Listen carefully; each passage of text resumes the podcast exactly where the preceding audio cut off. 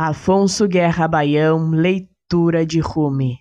Deixa o silêncio falar, escuta, guarda tua boca para provar a doçura.